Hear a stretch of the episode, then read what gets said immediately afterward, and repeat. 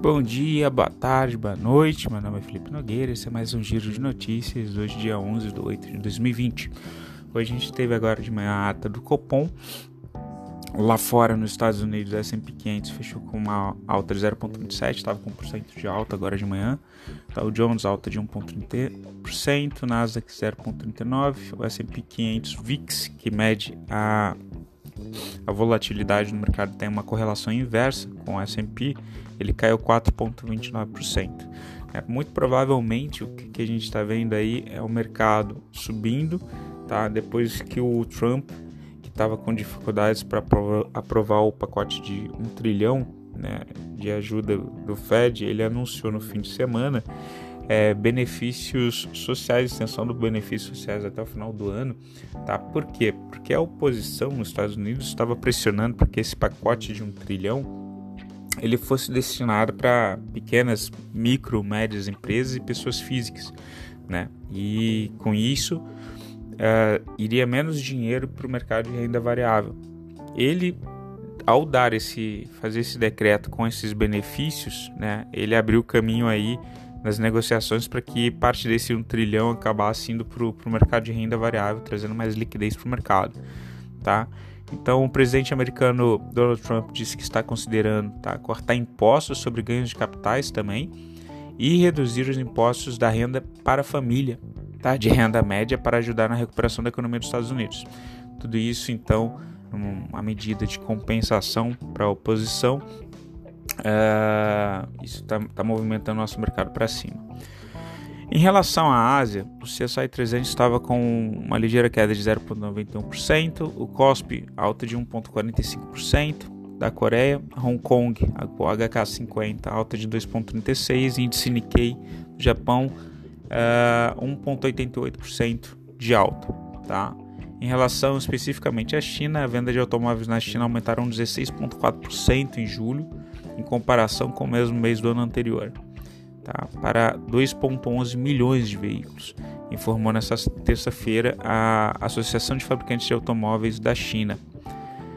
Em relação à Europa, o estoque 600 estava com uma alta bem forte, 2,11%, o FTSE 100 da Inglaterra alta de 2,5%, CAC 40 da França alta de 2,8% e o DAX 30 da Alemanha alta de 2,62%. Tá? A Europa, então, em alta, os dados do mercado de trabalho do Reino Unido apontam para 32,9 milhões de desempregados no segundo trimestre.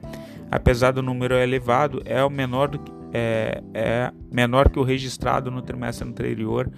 Então, isso mostra sinais aí, algum sinal de recuperação da economia europeia. Em relação aos indicadores macroeconômicos do Brasil, o PIB a gente está com uma previsão então de retração da nossa PIB de 5,62%, segundo o último relatório Focus de ontem, tá? E a previsão de expansão de 3,5% do PIB para o ano que vem, 2021. Em relação à a, a, parte de, uh, de arrecadação, né? Uh, a gente está com o Guedes discutindo aí com o Congresso uma nova medida Tá? O Senado é, teve uma aprovação Senado com o teto dos juros dos bancos voltou a prejudicar as empresas do setor. Apesar do presidente da Câmara, deputado Rodrigo Maia, ele sinalizar que não vai é, colocar o projeto de limitação dos juros né, em pauta, tá? E a gente tem o DI, o DI para janeiro de 2022 subiu 4 pontos base, fechou em 2,62. Dei para janeiro de 2023 teve variação positiva de 3,8. Dei para janeiro de 2025 uh, avançou 6 pontos base, foi para 5,47%. Em relação ao IPCA, ele está com uma previsão de 1,63%, então a gente está tendo uma queda do consumo, né, o IPCA que mede a inflação, então a gente está tendo uma deflação, muito em função aí da, da quarentena e do aumento do desemprego. Né? Então, quando a gente vê o pessoal de varejo vendendo, não quer dizer que eles estejam vendendo mais, mas sim que eles estejam vendendo por outros meios, que são os, os meios de e-commerce. Né? Mas a gente está vendo que os resultados estão vindo baixo. Uh, e a gente vê também o aumento de inadimplência. Então a gente tem que ficar com o olho, uh, por exemplo, em venda de imóveis, né? Tudo que tiver financiamento, a gente vê que os bancos eles estão provisionando esse crédito duvidoso por causa do, de um certo aumento da inadimplência. A gente tem uma previsão de aumento do desemprego também. Algumas assets colocam 14% até o final do ano. A gente está em 12,2%. Em relação à Bolsa do Brasil, o Ibovespa teve alta de 0,65%, o dólar alta de 0,78%, o minério de ferro caiu 1%, tá? o ouro é, caiu em realização, está fazendo uma, uma, leve realização depois de um, uma forte, um forte ralizinho de alta ali, está uh, em 1992 dólares e 20 cents, a onça Troy, uma queda de 1,88%, o WTI petróleo teve alta de 1,81%, fechou em 42 dólares e 70 cents. Uh, o barril Brent alta de 1,40, fechou em 45 dólares e 62 cents o barril. Tá? Então, especificamente aí sobre o dólar comercial, ele teve uma alta de 0,97, fechou em R$ 5,46,42 na compra, R$ 5,46,49 na venda. Tá?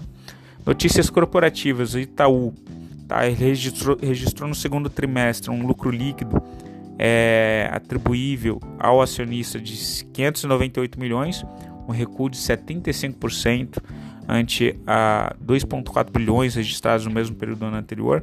Pesou algumas questões, inclusive envolvendo doação. Tá, tá disponível no site do Relações com Investidores do Itaú. É, COSAN, né, CESAN 3, CSAN3. A COSAN registrou um prejuízo atribuído, é atribuído à controladora de 174 milhões no segundo trimestre, tá? comparável ao lucro de 418 milhões no ano anterior. E a Log N3, a empresa de logística, registrou um prejuízo de 14,8 milhões no segundo trimestre, revertendo um lucro de 9,7 milhões obtido no mesmo período do ano anterior. Em relação à posição dos estrangeiros, uh, chama a atenção que Uh, eles estão bem comprados agora no contrato futuro. Eles voltaram a comprar contrato futuros e compraram também o contrato futuro do, do dólar. Então estão comprados tanto no contrato futuro do índice quanto do dólar. Tá? E eles aumentaram a posição no mercado à vista. Então não acho que vai ter um, uma realização por enquanto. Mas assim como a gente já está esticado, é, tenho visto ali alvos curtos né, para as minhas operações. Commodities agrícolas, o boi gordo teve alta de 0,38%, fechou em 225 reais a arroba, e o milho alta de 0,20%, fechou em R$ 54,91 centavos a saca. Especificamente sobre as proteínas, tá, as exportações brasileiras de carne suína somaram 100,4 mil toneladas em julho, tá, 47,9% mais que no mesmo ano de 2019.